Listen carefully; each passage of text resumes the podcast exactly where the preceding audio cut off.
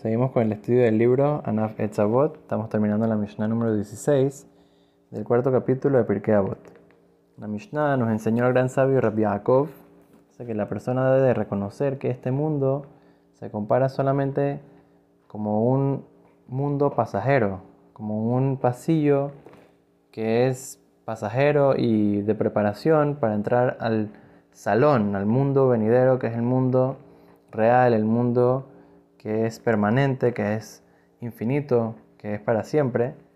Es un mundo en el cual la persona puede llegar a, entender qué es lo que significa eternidad, qué es lo que significa acercamiento a Dios.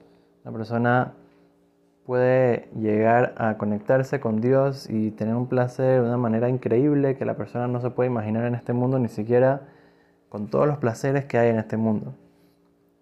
Y en este mundo, cualquier placer que hay es una cosa pasajera que se, que se va después de un minuto, después de un, de un ratito, inclusive que se compró la casa más bonita, inclusive que se compró el mejor carro, la mejor comida que haya, el mejor placer que haya, todo se pasa después de un tiempito. El único placer que es duradero, que es infinito, que es real, es el mundo venidero. Entonces la persona debe de reconocer eso y darse cuenta y pensar cómo aprovechar este mundo para preparar su mundo venidero. Eso es lo que la persona viene a hacer en este mundo. Entonces, una cosa muy interesante que el Hafetz Haim nos dice para entender este concepto. imagínate una persona va a construir una mansión, una casa muy grande. Pero su terreno no le alcanza tanto para hacer una mansión tan grande como él quiere. Tiene mucha plata, quiere hacer una mansión grande, pero tiene una casa de un lado, una casa del otro, una casa por atrás. Entonces, ¿qué hace para hacer su mansión gigante? Entonces va donde un ingeniero, un arquitecto y van ahí analizando y esto y lo otro. Entonces el señor le dice, sí, yo quiero tener un lobby y una, un pasillo grande, lujoso, especial, no sé qué. Entonces le dice, si quieres hacer esto, no te va a alcanzar para hacer la parte principal de tu casa que es la sala, el comedor, eh, los cuartos, eh, las cosas, el lugar principal donde tú quieres vivir, que es hacer el lobby gigante, ¿y dónde vas a vivir tú? En el lobby, no vas a vivir en el lobby. O sea, es un lobby chiquito, es un lugar de recepción chiquito, y lo principal, que es tu casa, tu sala, tu comedor, el lugar que vas a vivir ahí principalmente, es lo más grande, para que puedas vivir cómodo. Entonces, de la misma manera, este mundo, este mundo es solamente una preparación para entrar al mundo en el cual vamos a vivir permanentemente, que es el mundo eterno, el mundo venidero. Entonces, ¿cómo una persona va a hacer este mundo, que es lo principal, el mundo venidero como algo pasajero? Es al revés completamente.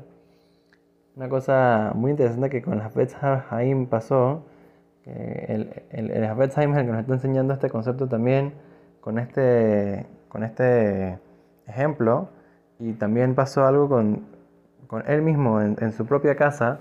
Una persona llegó y vio que Haim no tenía muchos muebles en la, muchos muebles en la casa. O sea, era una cosa increíble ver cómo podía vivir con tan poquitos muebles, una mesita, un par de sillas ahí medio, medio flojas, el techo casi cayéndose, el piso ni siquiera tenía, era piso de tierra, ni siquiera había puesto, había puesto eh, un piso de eh, algún, algún tipo de, de cemento o algo así, nada, el piso de, tierra como en los viejos tiempos. Entonces le preguntó, pero Rabino, ¿por qué no tienes muebles? ¿Por qué no tienes cosas aquí, sillones? Entonces, Rabino le dice, ¿y tú de dónde vienes? Dice, no, yo vengo de una ciudad muy lejos. ¿Y tú tienes mucha plata? Le dice, sí. Entonces, bueno, ahorita ¿dónde estás durmiendo? No, aquí en el hotel.